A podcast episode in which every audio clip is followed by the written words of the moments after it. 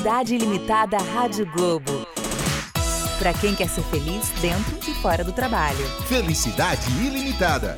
Apresentação: João Paulo Pacífico. Olá, muito bom dia para você que acordou neste lindo sábado cedinho, ou para você que acordou mais tarde e está ouvindo depois no podcast. Muito bem-vindo ao Felicidade Ilimitada, o programa da Rádio Globo para você que quer ser feliz dentro e fora do trabalho. Lembrando que todos os sábados, 94.1 FM de São Paulo, 98.1 FM do Rio de Janeiro e em todas as nossas afiliadas, tais como uma salva de palmas para Fátima do Sul. Uhul! E também para Natal as duas escolhidas por hoje. Lembrando que o nosso bate-papo toda semana sobre felicidade, mundo do trabalho, aprendizado, inovação. Muito bacana. Eu sou o João Paulo Pacífico e estou toda semana com você aqui, tá? Então você pode mandar mensagem através do meu LinkedIn, através do LinkedIn do Grupo Gaia, das redes da Rádio Globo, no Instagram do Felicidade.ilimitada. Enfim, a gente responde tudo. E hoje a gente vai falar sobre um tema muito legal, tá? Que é uma grande forma de aprendizado, que são os livros só que com três pessoas que cada uma delas, a história delas dá vários e vários, vários livros. Não vou falar muito sobre elas, mas eu vou apresentá-las. Começando com ela, que é palestrante, escritora, consultora e ex-consuleza da França em São Paulo. Olha que chique. Ela é graduada com mestrado em gestão de mídia pela Escola de Ciências Políticas da França que em português se fala IEP Paris, Paris, mas não... Oh, Sciences Po Paris. Aí sim, hein? o Pedro entendeu tudo aqui. Há mais de 20 anos atua para reequilibrar a diversidade étnico racial de diversas organizações. Uma salva de palmas para Alexandra Lojas! Uhul! Muito bem a todos e a todas. Muito bem-vinda, que honra ter você aqui com a gente, hein? Que uma... honra também. Poxa, uma consuleza, mas consuleza da França ainda, né? Não é de qualquer lugar, é da França. É ex. Ex-consuleza da muito chique. Uhum. Alexandre, me fala uma coisa. Para começar esse programa, quebrar aquele gelo, uhum. o que ninguém sabe sobre Alexandra Lojas? Então, gostaria de falar de uma coisa um pouco alternativa que me ajudou muito a, a canalizar uh, o trabalho que eu faço hoje foi quando eu cheguei no Brasil. Um, eu já tinha ouvido falar do, da ayahuasca, do Santo Daime e de várias plantas sagradas aqui. E só que fazia 14 anos que eu encontrava no meu caminho pessoas que me falavam: você precisa tomar ayahuasca. E tinha um medo assim uh, incrível até participar de uma cerimônia. E, e foi um dos, foi? Lida, um dos uh, dias mais lindos da minha vida. E foi lá que eu enxerguei meu poder como porta-voz, como uh, uma pessoa capaz de agregar, uh, de ter uma missão para reequilibrar várias coisas que, que, que encontro no meu caminho, que sinto que posso melhorar. Então, o Brasil me deu um palco, o Brasil me deu uma fé, uma espiritualidade, me deu uma forma de poder, através dessas plantas sagradas, conhecer uh, outras dimensões para entender o quanto uh, essas uh, religiões ou, ou, ou, práticas ou tradições primordiais, elas têm um ensinamento que poderia agregar muito à nossa sociedade. Só que temos muito preconceito, muitos vieses inconscientes mas a, as práticas xamânicas elas são extremamente poderosas para, sabe, tentar uh, conviver em harmonia com a natureza, com nosso planeta, entender por, por que estamos aqui, que vimos parar e fazer aqui. E então uh, foi uma primeira jornada através da ayahuasca e depois da iboga. A iboga é uma raiz que vem do, do Gabão e mas eu experimentei ela no Brasil e por isso que acho muito interessante as pessoas me falar, mas uau, tudo o que você tem, para mim é, vai além do meu ego. É, é uma coisa muito de ancestralidade. Quando fui também no, no quilombo do uh, Zumbi dos Palmares, lá em Maceió, se acelerou muito uh, assim, as coisas no entorno de mim. Então, eu acho que realmente sou guiada através de várias pessoas. Uhum. Para ter essa voz tão alta e tão importante hoje no Brasil e no mundo até. E é né? é interessante porque essa semana estava em Uberaba, na, na, na, cidade de Chico Xavier, e comecei a canalizar coisas e nunca fui parar num lugar de, de espiritualismo. Até Allan Kardec, na França, ninguém sabe quem é. É a, a tomba mais florescida do Père Lachaise, mas as pessoas não conhecem Allan Kardec. Para nós, espirituali- eh, espiritismo é, é uma coisa que se joga no, na garagem de teus pais aos 14 Fazer anos. o- o a brincadeira do Ma- copo. Mas aqui é uma religião assim, Muito com forte. milhões de seguidores, extremamente forte. Não sei se é a, ter- a terceira ou a quarta religião É, do mas país, mas é interessante. O Allan Kardec nunca pisou um pé no Brasil. Olha que E- interessante, eu não sabia e- disso. E ele é o francês mais famoso do Brasil, hein? mais que Sim. Brigitte Bardot, mas... que, É verdade. eh, que Macron Acho que já até. foi Alan Prost, mas agora. Sim. Então, acho interessante ver o quanto a espiritualidade no Brasil é extremamente forte. E me acordou eh, de uma vez, assim, para entender o quanto eh, fiquei calada há 38 anos com assim, um pensamento que acontecia só na minha cabeça, mas se eu tiver aqui o- a coragem, o espaço de poder verbalizar tudo isso, e fico muito feliz, porque a inteligência emocional do brasileiro me fez assim, re recebeu com compaixão e empatia tudo o que tinha Que que, que, dizer e agre- agregar. E acho que compaixão e empatia são coisas importantíssimas para nossa para nossa vida, né? Ai, totalmente. Quando estamos alinhados na essência e no respeito do outro, eh, fica uma coisa tão mais harmoniosa. Por isso que não me categorizo como ativista ou militante. Eu foco nas soluções. Muito bacana. E, e tentando assim, não deixar o, o, tanto o ego entrar. Muito legal. Com a gente ele também, que eu já escuto há muito tempo, que eu já leio há sei lá quantos anos. Ele é jornalista e fundador da Panda Books e lançou vários, vários livros, dentre, ele, dentre eles o famosíssimo Guia dos Curiosos, que ele vai contar pra gente quantas edições, quantos países, quantos lugares já chegou esse Guia dos Curiosos. E ele está lançando agora um super projeto que é o Books, Books Club, que a gente vai falar um pouquinho mais pra frente.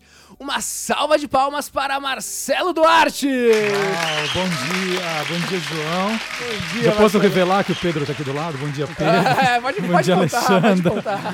bom dia para todos e todas as ouvintes. Que alegria ouvir Prazer você agora no enorme. nosso programa aqui. Ainda bem que você não falou que, eu, que lê o Guia dos Curiosos desde criança, né? Que é, o- deve o pegar mal para mim. O Guia dos Curiosos tem quantos anos já? É, completa no ano que vem 25 anos já. 25 anos de Guia É. dos Curiosos. É. E, e, é, tem ideia de tiragem, de quantos... Na, na soma, né? São nove títulos da coleção. Na soma, são 600 mil exemplares vendidos. 600 mil exemplares li- Na vendidos. soma dos nove, né? Sim, claro. Mas é, o primeiro é o campeão de vendas, assim, Sim, sim, disparado. E depois veio lá um pouco de invenções, Brasil, Guia dos Curiosos, Jogos Olímpicos, Copa do Mundo, tem, tem de tudo. Não, é muito legal. E, e- e foi traduzido para outras línguas? É, o Guia dos Curiosos, o primeiro, foi traduzido para o espanhol. Que legal. É, a- é a, única, a única versão que teve. Não, muito bacana. E ah, além de você ser uma pessoa muito curiosa, acho que isso todo mundo sabe já, né? O que, que ninguém sabe sobre Marcelo Duarte, o curioso? Ixi. Bom, eu, eu tô fazendo rádio há 18 anos, né, João? E, e você fala tanto nesse tempo todo que, que você se surpreende com tudo que você já disse. Uma vez, é, num shopping center, um, um ouvinte passou e falou assim: Ah, eu também tenho azia pimentão. Falei, nossa, mas eu já falei isso. Né? Eu já Azia falei isso no ar, eu tenho azia pimentão.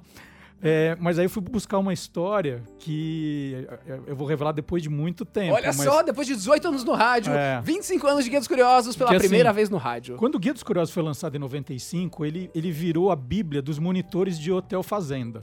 Né? Essa é boa. Bíblia de monitor de hotel É, fazenda. porque assim, para fazer. eh, Você passa a semana inteira no hotel e tem que ter muita atividade. Então, o Guia dos Curiosos chegou com uma coisa que eles vibraram. Aquelas fazer di- dinâmicas, aquelas- gincanas. Isso, exatamente. E aí eu fui passar um final de semana no hotel em Águas de São Pedro, e aí eu percebi que toda a, todas as brincadeiras eram em cima do Guia dos Curiosos, mas eu não me identifiquei. Porque estava valendo um final de semana, né? No final da semana, quem fizesse mais pontos ia ganhar.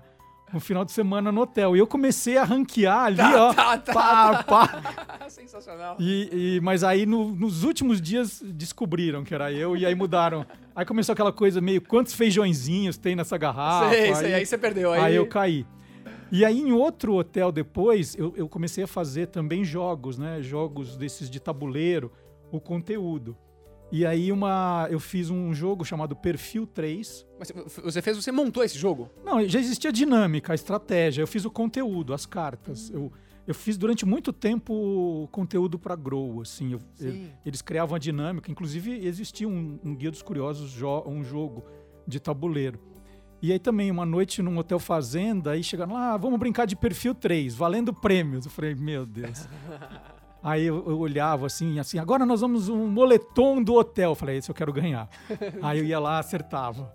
Ah, agora, não sei o que. Falei, ah, isso não, vou, fazer de conta que eu não sei. E, e aí faturei muitos prêmios, olha só. E, e me fala uma coisa, você. Desculpa a gente que brincou comigo aquela noite, mas... Pô, aquele dia que eu perdi vários prêmios por conta disso, né? Era o próprio pai do Guia dos Curiosos. Mas eh, você, assim, a quantidade de curiosidades que tem nesses guias é infinita. Eh, você acaba lembrando mesmo? Não. É, eu, eu, eu acertava porque eu, eu, por coincidência, levei o, o livro no hotel. Então eu levei na mala e eu sabia qual era a pergunta, subia para ver a resposta e voltava. que era um tempo sem internet, gente, né? É, a gente então. tem que lembrar que, Ah, é. que em 95 era- a coisa estava começando a se falar, mas é, toda a pesquisa eu fiz ali no Então, telefone. é, é muito no- mais difícil fazer um Guia dos Curiosos. ó, assim, é infinitamente mais difícil fazer um Guia dos Curiosos há 20, 25 anos atrás do que hoje. Não, ho- hoje seria hoje é muito fácil. Muito fácil, né? Porque hoje meu Inclusive, aqui- é, é, hoje seria até um desafio maior, mas naquele, naquele tempo eu queria, por exemplo, descobrir o nome de todos os filhos de todos os presidentes da República do Brasil. Não existia livro nenhum com, com essa informação. Eu fui descobrir um colégio brasileiro de genealogia no Rio de Janeiro, mandei um fax para lá. Nossa. Aí eles se reuniam a cada 15 dias. Aí não tinha telefone, aí tinha que contar com que alguém fosse pegar o, o fax e te responder. Era todo um trabalho ali. interessante. Era, era muito difícil. E, e- e hoje tem muita coisa que eu vejo que circula em, em outras enciclopédias tal, que foram pesquisas que eu fiz. Só, só- é, uma outra curiosidade, porque assim, é, para montar um guia dos curiosos, você tem que pensar mil assuntos. Sim. Da onde que saiu essa ideia dos mil assuntos pra você? Pô, agora eu vou falar sobre filho de presidente, nome de filho de presidente, tipo, né? É, é, o- passou na minha o- cabeça pensar O nisso. grande desafio era, era, era dar uma olhada, por exemplo, no Almanac Abril, que. O que, que no Almanac Abril não tem? Né? É, o que Ah, tá, que... tem o presidente, mas não tem o filho É, dele. o que que, o que que tá faltando nesses outros lugares, né? Que tipo de, de pergunta eu posso fazer? E me inspirei muito nos almanaques antigos, né? O, o almanac era o grande livro dos anos 60, 70, e nos anos 80 ele meio que some. E aí eu resgato isso para os anos 90, né? Que são aquelas perguntas absurdas. né? Ah, por exemplo, eu tava no auge da tartarugas ninjas. Aí eu falei, nossa, será que tartaruga come pizza mesmo? Aí ligava pro zoológico para perguntar, fazia essas Sensacional. coisas. Qual que é a velocidade? Tartaruga come pizza ou não? Então, o, o diretor do zoológico ouviu a pergunta, ele achou que era uma brincadeira, né? Ele, ele falou assim, se você der, ela come, mas eu não recomendo. Foi a resposta E dele. você colocou o que no guia? É isso. Se der, ela ela come. come, mas não é recomendado. Pizza vegana. Sensacional, muito bacana. E com a gente também, ele que. O nome. Vou falar o nome dele pra depois contar toda a historinha, tá? O nome dele é Pedro Gabriel, depois das palmas, tá? Então eu vou contar tudo pra ver. O nome dele é Pedro Gabriel, ele fala que se chama assim. Mas provavelmente você conhece ele como Eu Me Chamo Antônio, que acumula mais de um milhão e meio de seguidores no LinkedIn e no Instagram.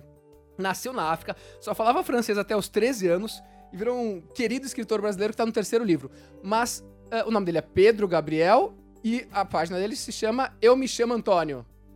Muito bem-vindo, Pedro Antônio Gabriel, que se chama não sei o que mais. Obrigado aí pelo convite. Bom dia, bom dia. Vamos lá, primeira coisa, da onde surgiu Eu Me Chamo Antônio? Tá, bom, até é recente, assim, na verdade. O, tem cinco anos que eu criei a página nas redes sociais, que depois é, se desdobrou em alguns livros. Mas o Antônio, na verdade, eu não, é, era um nome que estava esquecido na minha identidade, assim. Até eu pergunto pros meus pais por que, que eles me deram esse nome se eles não me chamam de Antônio, Se chama né? Pedro Antônio mesmo. É, e o Gabriel é o sobrenome, na verdade. Hum, Minha mãe, Carmen Gabriel. Então você tem três nomes: É, pode- Pedro é. Antônio Gabriel. Quase galã de novela mexicana. Pedro Antônio Gabriel. Mas, assim, Antônio era um nome que nem meus amigos, nem, nem, nem ninguém na família me chamava. É, geralmente era Pedro, Pe- Pedro Gabriel e tudo. E aí, é, quando eu tava procurando um nome pra começar a definir, a nomear aquilo que, que eu tava escrevendo nos guardanapos no Rio de Janeiro em final de 2011, veio assim, ah, eu me chamo Antônio. E, e esse, a tag que eu coloco, a assinatura, na verdade é muito relacionado ao, ao ambiente digital, né? Porque a gente acha que tudo que vem da internet não tem muita autoria, ou é de todo mundo, ou é de ninguém, né? E não é bem assim, né? Toda, toda, toda criação tem um autor ou uma autora por trás. Isso é inevitável. Então, a- a- o jeito de colocar o Eu Me Chamo Antônio era mostrar, opa, você pode não conhecer quem é, não saber quem é, mas Eu me chamo Antônio. é, é do Antônio. De alguma forma é do Antônio. E- E, e o- mesmo assim as pessoas às vezes cortam a, a assinatura. Acontece. E o que ninguém sabe sobre. ah, mas você prefere que se chamem de, Pe chamem de Pedro ou de Antônio? Ah, acho que Pe- ah, pode ser Pedro, Pedro. Pedro mesmo? É, é, pode ser Pedro. pode ser Pedro. Você não chegou a pensar, eu me chamo Pedro na, na página, não, né? Não, não, porque eu, eu acabei de. E era uma forma também de, de me afastar um pouco também, que eu sempre fui muito tímido pra, pra mostrar aquilo que eu tava fazendo. Ah, entendi. Então o Pedro é mais tímido, o Antônio é mais Era mais um. fanfarrão, né? Era mais uma forma de, de, de ser eu sem ser eu ao mesmo tempo, assim. Me afastar e me aproximar. Quase o médico e o monstro. É, exatamente. e o Meio- que ninguém sabe sobre Pedro ou, e também sobre Antônio? É, eu fiquei pensando sobre isso. é, até numa, num- na, numa- na primeira é, entrevista com. é, encontro com o Marcelo, eu até falei sobre isso. Que é a minha relação com, com girafas, né? Desde pequeno eu tenho o hábito de colecionar girafas. Obviamente não são girafas, Será que girafas Reais, comem assim. pizza? Não? eu acho. Só que Olha, se der, ela come, mas eu não recomendo. deve ser difícil entregar, né? Tem que ser um drone. É verdade. Mas o. Aí eu tenho o hábito de colecionar girafas, na verdade. Esse hábito começou muito por causa do- dos meus pais, né? É, é, eu e minhas irmãs nascemos no continente africano, né? No, no, no Chad, né? Na capital do Chad, que é uma antiga colônia francesa. E lá, é, como a gente depois se mudou muito, depois eu- durante a entrevista a gente, a gente troca uma ideia sobre isso. é, meus pais sempre quiseram que a gente mantivesse sempre um, um- uma a- lembrar das nossas raízes, né? De onde a gente veio, de onde a gente nasceu. Então cada filho tinha uma era associado a um animal, assim. Então meu pai escolheu a girafa pra mim, aí minha mãe escolheu um elefante pra minha irmã mais velha, a outra tinha um hipopótamo e a outra um, acho que é dromedário, é. é. E você foi. Eu fiquei é, com a girafa. Dromedário ou camelo? É, dromedário, são duas. É, né? É. É isso. Não, não, dromedário é uma, corcova e camelo duas. Sério? Isso. É. Olha só, E ixi, chamou agora. são duas, né? É, Agora eu É, olha lá, olha lá. Eu lembro que Confio mais no Marcelo. Chameau e, dro- É, Chamu? chameau e dromadaire. é. Chamou são duas, eu acho. Então, Enfim. Bom, Esse- fica- é- é- é isso. Próximo Não, Guia é isso, é isso. É, é isso? É? É, então. dromedário é uma e... E é, camelo duas. Camelo são duas. duas. Ah, então beleza. Então, agora vocês acab- acabaram de aprender aqui, ouvintes do Felicidade Limitada, diferença entre Tá dromedários e camelos. É, porque Começou na girafa e ele- terminou. eles ficam ofendidos se você É, confunde. E Tibu! Tibu! Não, e tem uma- um portal dos fundos sobre esse do dromedário e dos camelos que se chama Criação, que é sensacional. Convido Vou olhar. vocês para assistir. Aproveitando, Alexandra, em dois minutos, a sua história. Uh lá lá! Dois minutos minha história. Bom, eu nasci na França, de um pai ahm, que vem da Gâmbia, de uma aldeia ah, até hoje sem água e eletricidade. Assim, tem água no poço, mas é assim, de, uma, de um lugar bem ahm, básico. Ele tinha o sonho de vir para a França, então e- e- ele veio, encontrou minha mãe, casaram. Minha mãe é francesa, branca, eh, de uma família bem assim, eh, estabelecida na França há, muitos, eh, muitos séculos. E eh, que mais? Nasci, tive uma, uma hum, educação eh, um pouco no público, depois fui para internados de freiras, que se me deu muita visibilidade sobre vários mundos e vários, eh, va- várias, várias classes sociais. Eu já acho que nasci antropóloga, eh, di- autodidata ou socióloga. Eu sempre gostava de eh, pesquisar como era a vida de meus vizinhos, como era nas assim, o, o interior das casas de desconhecidos. Tipo uma Marcelo Duarte da França. É, não, um pouco. Então, ehm, e comecei a, a ter também desejo de infiltrar muitos mundos inacessíveis. Então, fui para, para trabalhar uh, uh, na IBM, estudei uh, multimédia, depois eu me di conta, depois de fazer um, um coaching de, com o Tony Robbins, um seminário lá, onde aprendi a caminhar na, na brasa, eu percebi que meu sonho era ser apresentadora de TV, porque não tinha negros na televisão francesa. Então eu falei, bom, ao invés de me queixar, vou ir lá fazer a diferença. Então fui trabalhar sete anos na TV.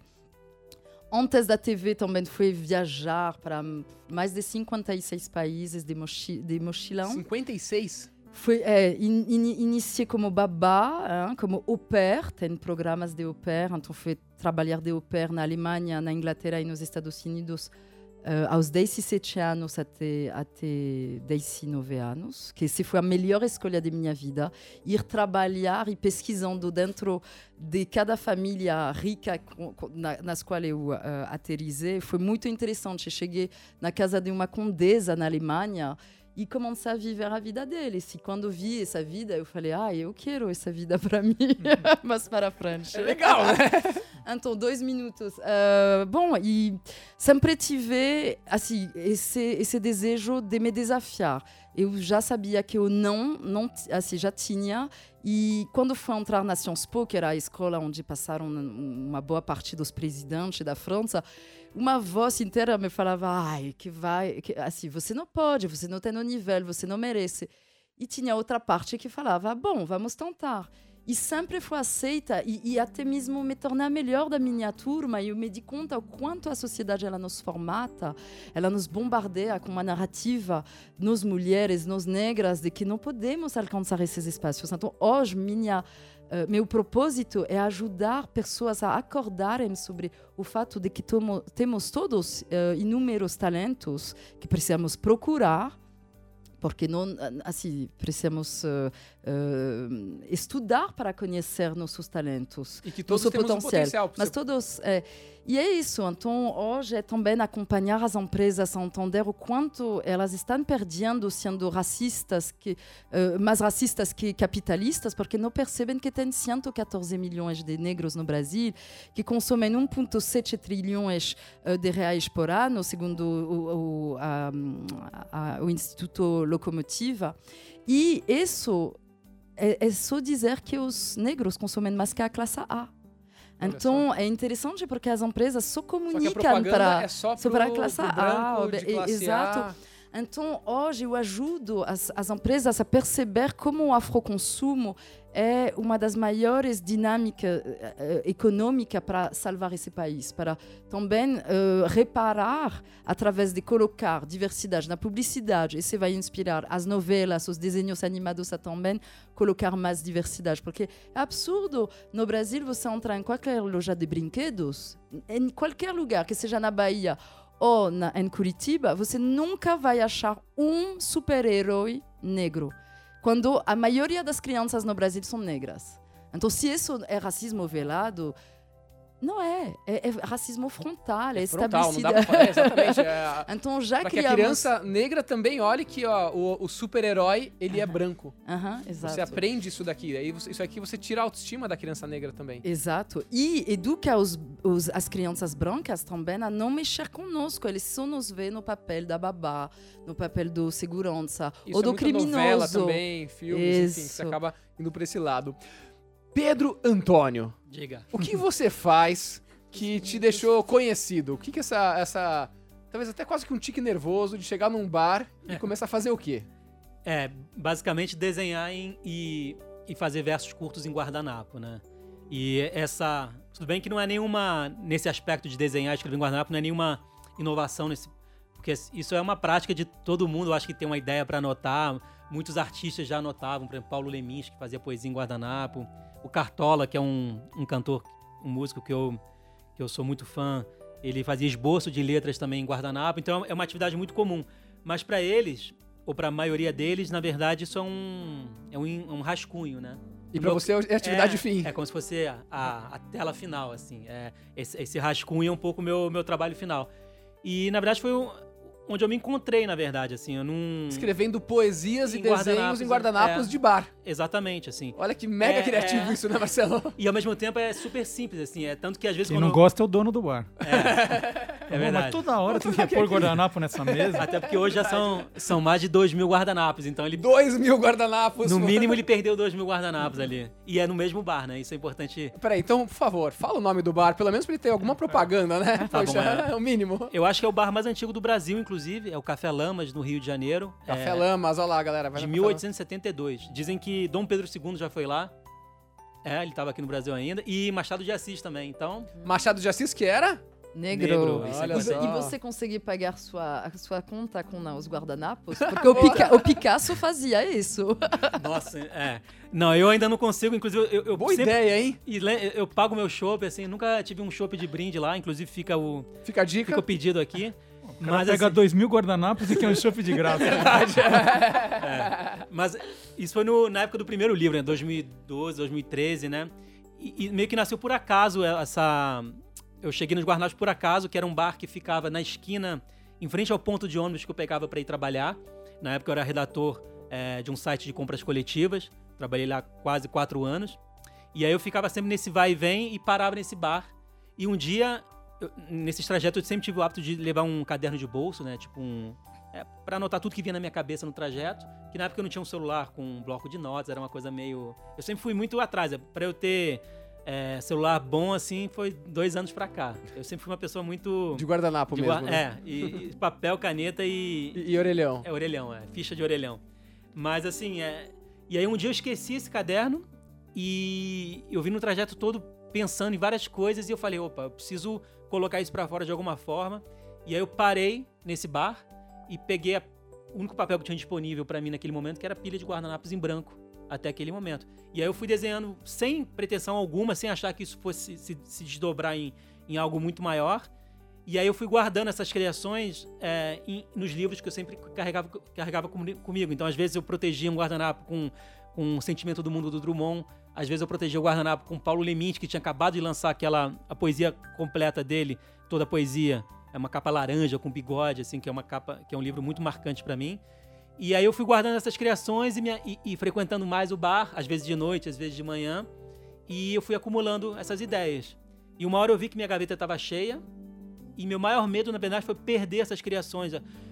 Sabe, por ser uma- um papel muito frágil, eu pensei que eles pudessem amarelar, ou então eles pudessem se rasgar. Que ou- você escrevia e guardava pra você. É, exatamente. Eu deixava num, num livro para poder ficar bem, bem certinho, sem, ama- sem amassar. E aí, depois de um tempo, eu vi que, opa, preciso é, pelo menos ter um registro digital dessas criações. E eu passei a fotografar de forma bem amadora e a jogar na época num, não é nem no Facebook, é no Tumblr, que é um que era um microblog que era que eu sou péssimo, apesar de hoje assim trabalhar com nas redes sociais e tudo, eu sou, eu sou muito péssimo, eu sou bem atrasado para essas tecnologias. Então eu usava um, um Tumblr como que era, acho que era, era, era o meio mais fácil de eu conseguir postar essas fotos. isso daqui. É, Depois você foi pro Instagram e daqui a pouquinho a gente volta, que já acabou. E daqui, no próximo bloco vocês vão entender por que, que a gente juntou essas pessoas super interessantes. A gente não. Na verdade, este rapaz curioso chamado Marcelo Duarte, que juntou todo mundo, o porquê que a gente tá todo mundo aqui nessa mesa. Muito obrigado, não saia daí, já voltamos, valeu! Felicidade Ilimitada Rádio Globo. Pra quem quer ser feliz dentro e fora do trabalho. Felicidade ilimitada.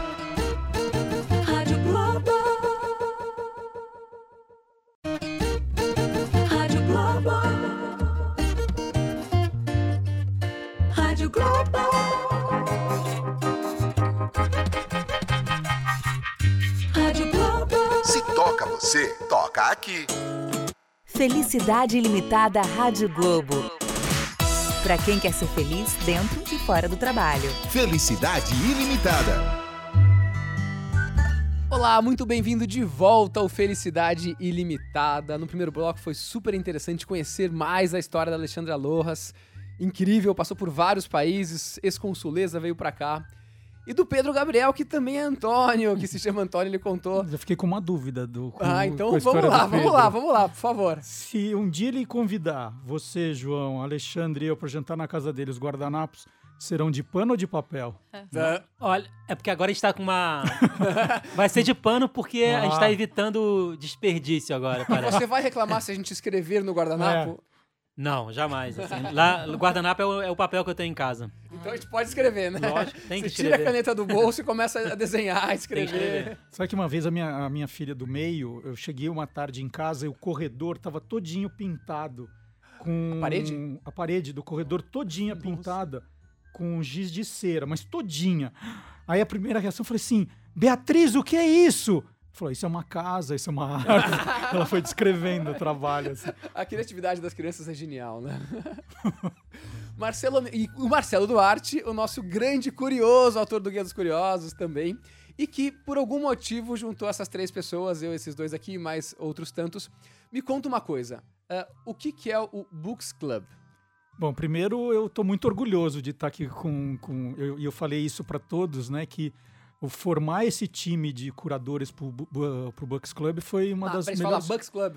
É, vamos falar Books, vai. Books Club, que às vezes sai Bucks sem querer. É Books Club foi muito... BUX.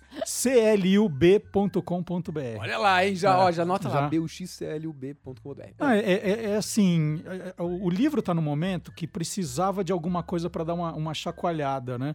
A gente está passando por um momento difícil no mercado editorial, que duas grandes redes em recuperação judicial, é, e as pessoas acabam entrando muito nessas grandes redes e não encontrando os livros que procuram.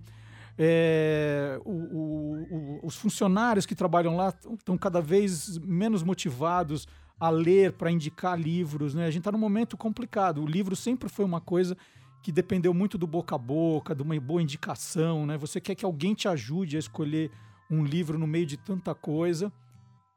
E a gente viu aí eh, clubes de leitura vindo com força muito grande e usando a figura do curador para atrair a atenção desse leitor. Né? A gente tem clubes de leituras muito legais, com curadores muito bons, mas com uma diferença. Né? O curador dá uma dica um mês e depois ele nunca mais volta. O que, é o clube de leitura? Pra quem O tá clube, ouvindo de, o clube de leitura é, você, você entra no site, faz uma assinatura, né? Você diz que você quer receber todo mês um livro, um livro surpresa na sua casa, indicado por alguém.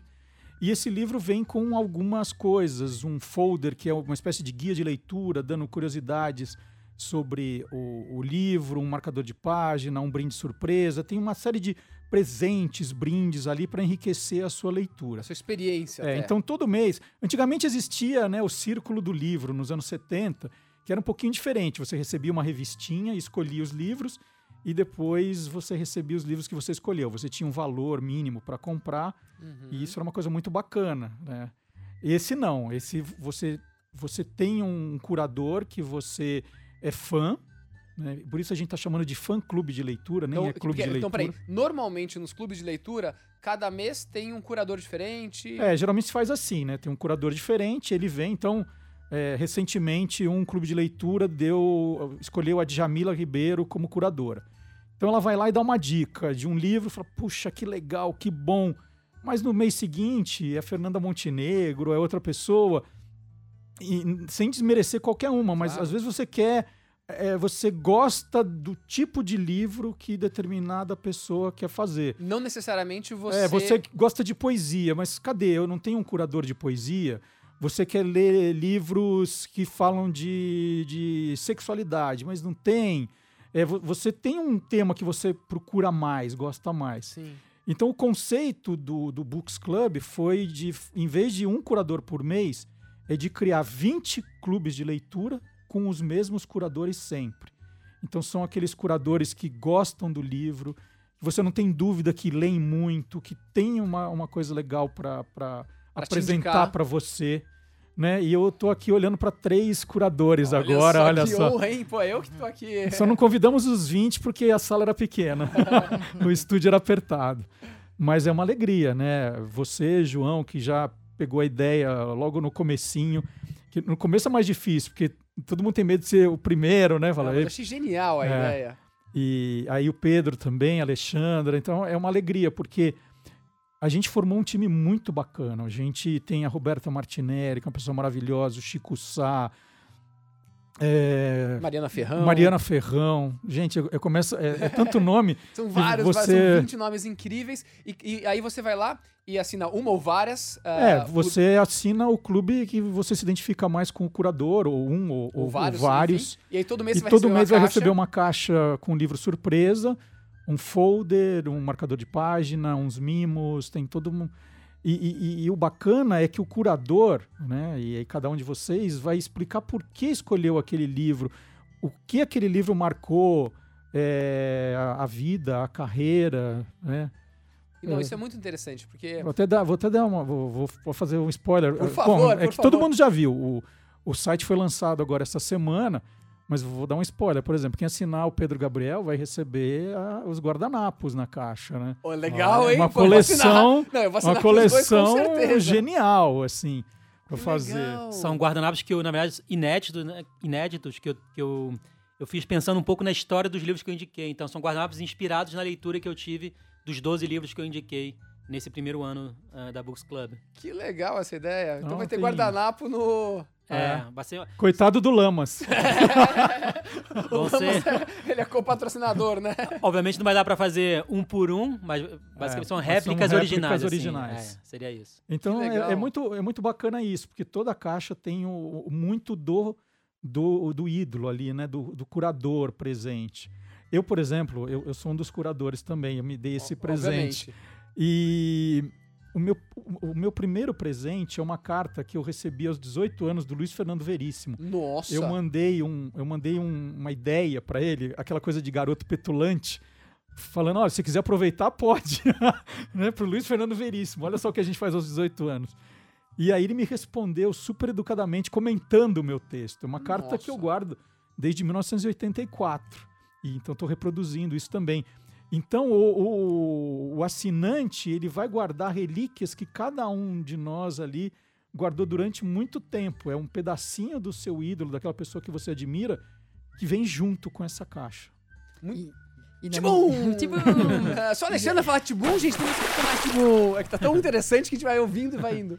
E, no- e na minha caixa vai vir também, eh, bom, claro, a, a- a dica do o, o livro mesmo que vou indicar eh, cada mês, mas também eh, um marca-página que Isso é genial. eh, com um conteúdo que você assim nunca vai querer jogar esse marca-página. É- Ele é assim uma curadoria de como abolir o racismo de nosso dia a dia. Então, como não usar mais a palavra serviço de preto, denegrir, da cor do pecado, mulata padrão na exportação, com traços finos, cabelo ruim, bombril, duro e pichain, pena cinzala, cheiro de, de CC, que é cheiro de crioulo. A CC é crioulo. Eh, é negro, eh, mas a gente é boa, não sou tuas tu- E eu vou colocando eh, as palavras certas que temos que usar em vez desses. Olha eh, que de- importante. legal. desse- Muito desse- legal. e isso nesse formato é, marca-página fica sempre acessível para você,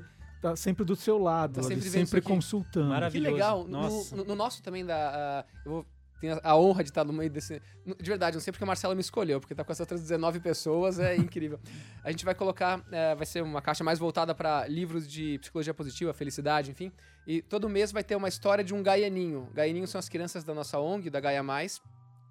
E porque ah, toda, todos os royalties que a gente tem direito vão eh, ser todos direcionados para essa ONG. Então, eh, você conectar com a história real de alguém que está sendo trabalhado para ser uma criança mais feliz e mais empoderada eh, na vida dela. Hum. Pedro, qual a importância do livro, dos livros na sua vida? Ah, total, né? Eu, eu lembro, bom, eu comecei, eu fui alfabetizado pela minha mãe, né? Então, meu primeiro contato com as palavras foi, foi por causa dela, porque onde eu, onde eu nasci ainda não tinha escola, é, uma turma completa para filhos de estrangeiros da minha idade naquele tempo. Então, eu fui alfabetizado em casa pela minha mãe. E eu lembro que, nossa, eu comecei com Asterix, Obelix, né? É, Tantan, Tintin, né? Aqui no Brasil. O Pequeno Príncipe. Já. Minha mãe era mais. Minha mãe, assim, a figura de trazer é, a palavra. E meu pai já foi da parte da imagem. Então hoje, assim, meu pai sempre gostou de desenhar, por mais que ele não trabalhe com isso profissionalmente. Hoje, meu trabalho ele é basicamente unir o que meu pai e minha mãe me ensinaram, que é a palavra e a imagem. E hoje você vive da palavra. E da imagem também. Porque dos o de- desenhos. desenhos, é, cada, cada palavra é praticamente um desenho. Então é, é, foi muito importante esse incentivo em casa, essa, é, essa abertura. Assim, meus pais sempre foram. é, tiveram sempre a cabeça bem aberta, assim, para para permitir a criatividade dos filhos, assim. Minhas irmãs também trabalham com criatividade. A criatividade não é só voltada para a arte, tá? Cada, numa empresa de finanças você tem que ter Não, cada vez criatividade. mais. A gente fez um programa aqui sobre criatividade É. e tem uma pesquisa do LinkedIn desse ano, inclusive, que fala que a, a habilidade mais, mais desejada pelas empresas é a criatividade. Porque cada vez mais o que é by the book, é- a automação vai fazer. Exato. Uhum. E a criatividade é você. E ao ler livros, e muito diferentes do Pedro, do Marcelo, da Alexandra, da Mariana, enfim, você vai abrir sua cabeça. É. E aí tem- você vai ter mais repertório. O repertório é, é fundamental para você ter criatividade. Exato. Repertório, pensamento crítico, É. né? É, é, o, o livro te traz tudo isso. É, e, e o- e o- esse lado lúdico que não vem tudo mastigado, faz você começar a imaginar as cenas, os personagens. Tanto é que às vezes a gente lê um livro, vai no cinema e fala, não, mas o personagem não era assim como eu Exato, é. desenhei, né? Não era nada disso, você se surpreende. Não, e eu falo, no mundo dos negócios, ah, enfim, eu nunca tive mentores ah, diretos na Gaia, que é uma coisa muito comum. Mas eu tenho vários mentores, eu tenho os melhores mentores do mundo de todos os tempos. Que são grandes autores que eu leio. Então eu leio, poxa, o que o Richard Branson tá fazendo lá na, na Inglaterra, eu leio o que o, o Tony Shai faz lá nas Zappos, nos Estados Unidos. Eu, eu pego na fonte o Daniel Pink, Adam Grant, pego esses caras todos e aplico no dia a dia da minha empresa. Então isso é muito rico pra gente. A gente aprende muito lendo os livros, né? E vamos para o nosso primeiro quadro. Dados úteis e inúteis. Vamos lá, vocês sabiam dados do painel das vendas de livros no Brasil? A venda de livros no país em 2018 tiveram uma alta de 4,6% em comparação a 2017. Então, olha só, em 2018 a gente consumiu mais livro.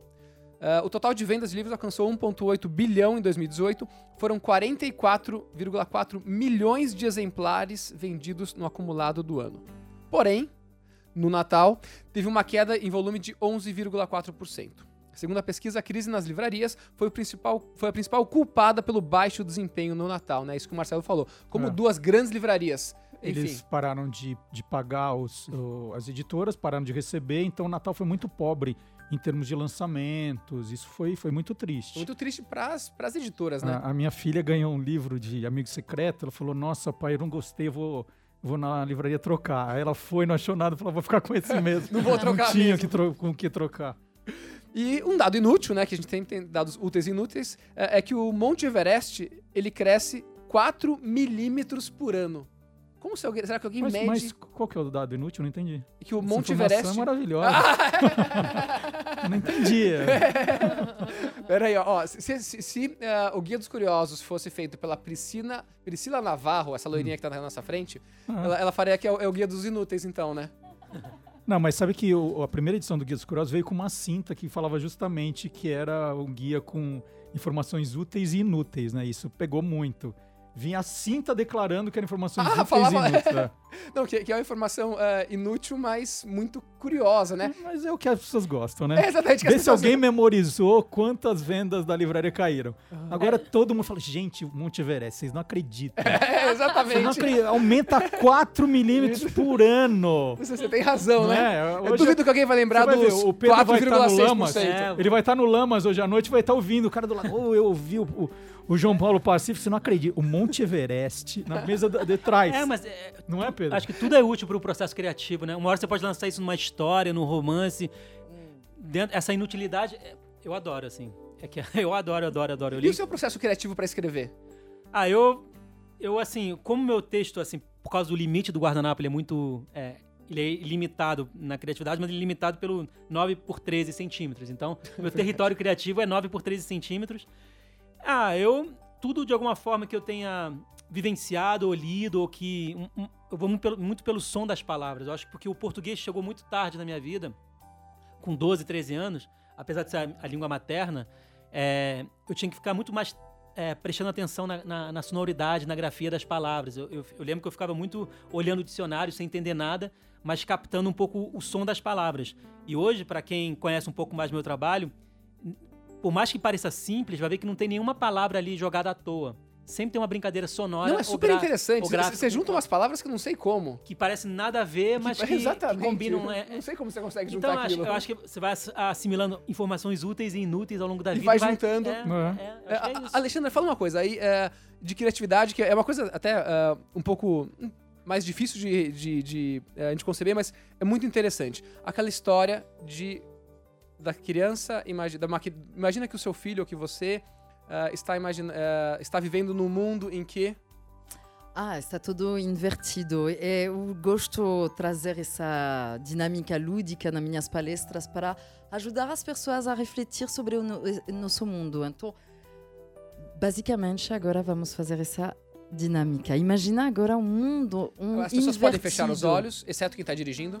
Não. não, não, não, não. Por favor, quem está dirigindo não feche os Não, olhos, pre- os não, demais mas podem não fechar. precisa Ah, fechar não os precisa, olhos. Então pode ficar aberto Imagina um mundo ao inverso, onde tudo o que fosse feito pelos negros fosse considerado lindo, inteligente, maravilhoso, intelectualmente superior, eh, esteticamente superior. E que todas as suas referências históricas nos livros didáticos fossem só com personalidades negras, os inventores, os revolucionários, hum, o, assim, os cientistas, os políticos, todos fossem negros.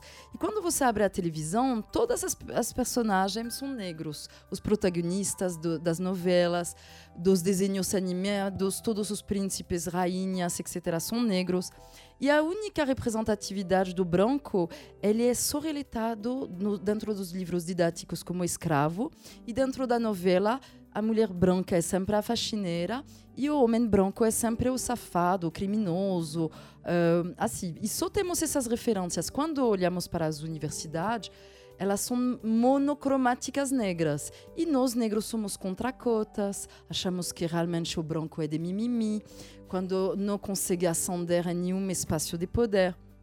Então, essa eh, narrativa, ela ajuda para as pessoas refletirem. Você imagina agora entrar em qualquer loja do Brasil e só perceber que tem só super-heróis negros, bonecas negras, e para realmente achar um super-herói branco é impossível.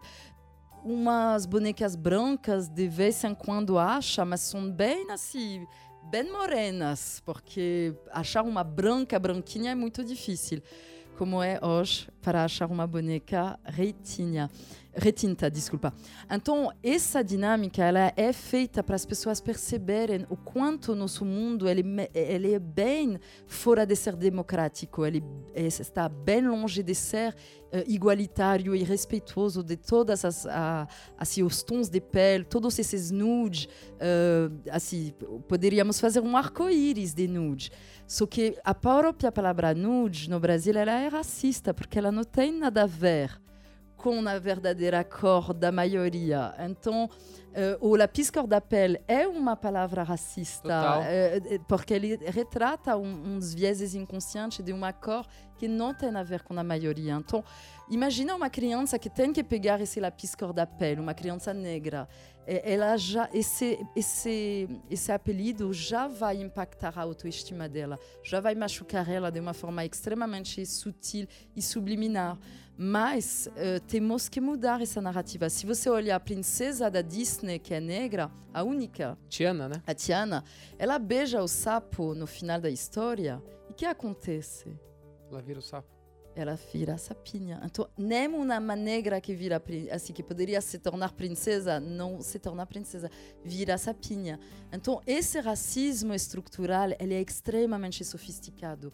Ele vai nos, nos machucando de uma forma eh, lúdica, só que não. E- você está falando de mais é da meta- estritamente- Sim. Mais da metade da população brasileira é, que é negra, IBGE, segundo o é IBGE, e ela é 54%. criada dessa forma, a entender que os grandes inventores, os grandes empresários, os grandes, as grandes cabeças, os grandes políticos, se é que tem, enfim, todos têm que ser brancos. Isso, e quando a verdade temos Oscar Freire, Teodoro Sampaio, André Rebouças, Machado de Assis, que são personalidades negras que assim, participaram da, da história do Brasil, mas que não foram relatados eh, como, bran co- como negros, desculpa, e sempre embranquecidos.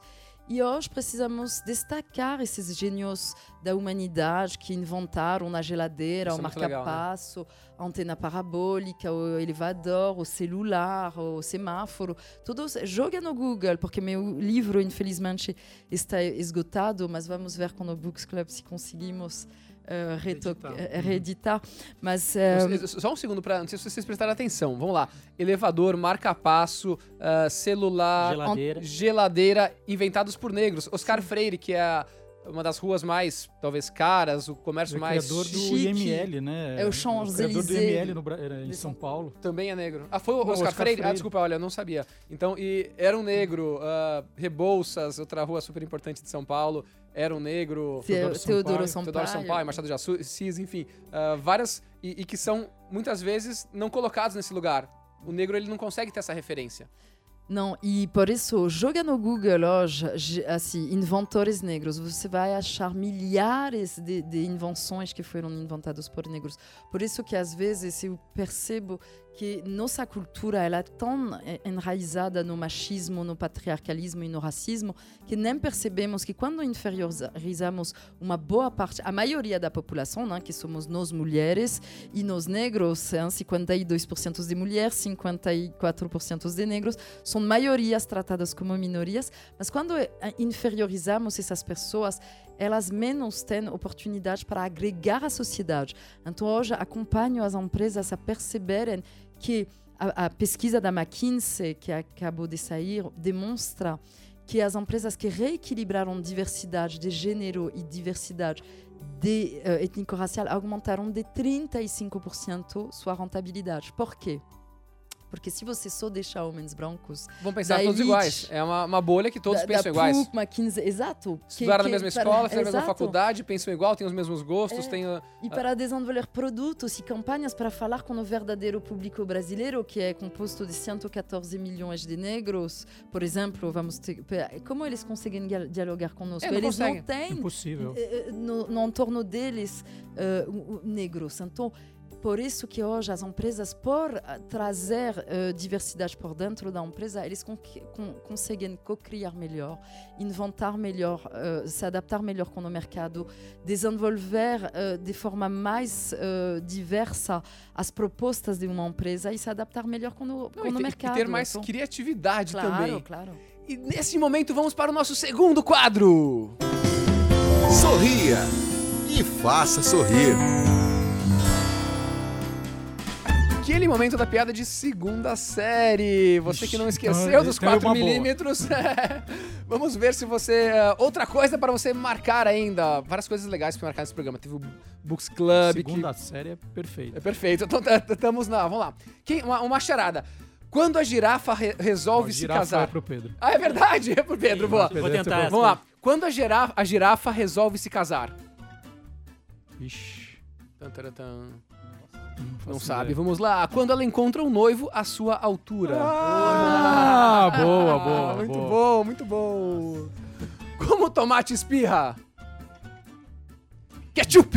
Ah, muito fracas as piadas, muito fracas. não, boa. E por que que, Cara, por que, que a, a mãe do jacarezinho ficou brava com o jacarezinho? Ah, essa eu sei. Ah, eu sei, eu sei, eu sei, eu sei, eu sei, eu sei, eu sei. Como a gente tá aqui envolto de piadas. Nossa, Alexandre Lojas. Por que, do que a mãe do jacarezinho ficou brava com o jacarezinho? Não sei. Porque ele é reptiliano. Ai, Ah, lembrei de uma também. agora. Vamos lá, aí sim, olha lá, momento criatividade. Por que, que botaram uma câmera elástica no Polo Norte? Uma câmera elástica no Polo Norte, não, Não faço eu não Pro sei. urso polar. Ah, por isso Nossa. polar, gostei. Boa, boa, boa, muito boa, boa. Só de bicho, hein? Temático aqui. Marcelo, conta uma coisa. ah, então, a pessoa que quer se inscrever, É Books Club, né? Tá. B-U-X-C-L-U-B.com.br. e quanto que custa? É, depende do curador. Aham, então, por exemplo, faixa? começa em R$ 39,90 e vai Tá. até R$ 59,90. Então, ao escolher o curador, vai ter lá o preço do, da assinatura. Uhum. Pode ser uma assinatura é, anual, que tem um desconto, ou mês a mês, como é, por exemplo, esses streamings de TV. Você vai pagando todo mês e recebendo a sua caixa. É, você pode comprar caixas avulsas se não quiser fazer assinatura, né? As, as anteriores. Esse mês ainda não, porque elas ainda Exato, vão tá sair. Mas agora. a partir do mês que vem, fala assim: nossa, eu sou assinante do fã-clube do Pedro, mas adorei o livro que a Alexandra recomendou e quero dar de presente. Então você pode comprar a caixa avulsa também. E aí tem, tem, ah, tem a Fernanda Takai, tá falando dos Legal. livros de criança, ela é curadora de livros de criança, tem a Cris Flores, a Marina Ferrão, como você lembrou. É, então você vai escolher o seu curador preferido, vai, vai assinar e vai ficar recebendo todo mês ali por volta do dia 15 a sua caixa. É uma ideia, acho que genial e até um presente legal pra você dar pra outras pessoas. Então, dá pra enfim. fazer também a assinatura para alguém. Você fala assim: ah, eu quero. Acho que o meu filho vai ficar encantado com os livros que a Fernanda vai. vai Um amigo também, você quer É, dar uma, duas, você- três caixas. Você dá de presente, presente pra pessoa, pessoa, e ela vai, tal. rece- Incrível. vai lembrar de você todo, todo, todo mês. É, é uma coisa muito, muito legal. Gente, o programa foi excelente, mas está acabando agora. Ah, cadê o A? Ah, nossa, Mas voa, vamos voa. voltar. Agora Voou, você voou, conseguiu juntar, a título de curiosidade, que é, é raro, hein? O, o Pedro tava contando que ele coleciona girafas, né? Ah, sim. E eu também. Também? É um fato raro. Tem duas pessoas que colecionam de- girafas. E minha melhor amiga também. Olha, ó. Olha só. Ó, não é em qualquer lugar do girafa nos mundo. une. Exato. É. Olha só, E talvez. a piada foi sobre girafa E também. a piada foi sobre girafa também. Olha lá. E você só juntaria três pessoas que colecionam girafa num programa à altura. Desta forma genial, vamos encerrando. Eu quero o- recado final, como as pessoas podem encontrar vocês nas redes sociais, enfim. E não esqueça de entrar no Books Club e assinar as caixas que são muito bacanas. Eu vou assinar várias, assim, não sei nem como fazer, porque haja livro. Haja caixa, na haja verdade. caixa, é verdade. Alexandra, o recado final para os nossos ouvintes, rapidamente. Então, estou desenvolvendo um documentário com o coletivo MOOC. Eh, e assim, vai, vai estrelar eh, no, no próximo ano, mas é, é, é meu último recado de fi- ficar atento a, a essa parte. E podem me acompanhar na, no meu Instagram, Facebook, eh, Alexandra LinkedIn, Loras. Loras. É Lorraço aqui em português, escreve Loras com R só. Muito bacana, muito obrigado, Marcelo Duarte, o Ah, então eu Curioso. também vou fazer meu comercial aqui. favor, que eu claro, tenho- claro. Eu tenho tão poucos seguidores no Instagram, se vocês quiserem me ajudar, Vamos é lá. MD Curioso. MD Curioso. MD Curioso. Tô no Instagram, tô no Facebook também. Vocês têm que tem um trabalhar pouco no mais. LinkedIn também, gente. É, mas é, verdade. muita rede social pra uma pessoa só. Muito bacana, Obrigado. obrigado. eu tenho LinkedIn, mas eu não entro. Eu tô basicamente mais no Instagram e no Facebook ou na caixa postal, assim. Se você entrar no meu Instagram, lá tem é, meu e-mail, mas tem também minha caixa Tem postal. uma caixa postal tipo a Xuxa É, tinha? Eu recebo cartas às vezes e eu, eu respondo. É, um- é uma relação muito bacana que eu tenho com, com os leitores, com as leitoras, assim. Legal. Então tá tudo lá no meu Instagram. Eu que respondo tudo. E como chama o seu. Instagram? Eu me eu chamo... me chamo Antônio. É, não é- tem muita gente que procura só por Antônio, né? Mas é eu me Me chamo, chamo Antônio. Antônio, sim, sim. Muito bacana. Gente, muito obrigado. Obrigado, Bacará, todo mundo que tava aqui ouvindo. Semana que vem tem mais. Valeu! Valeu. Você ouviu Felicidade Ilimitada Rádio Globo. Pra quem quer ser feliz dentro e fora do trabalho. Felicidade ilimitada.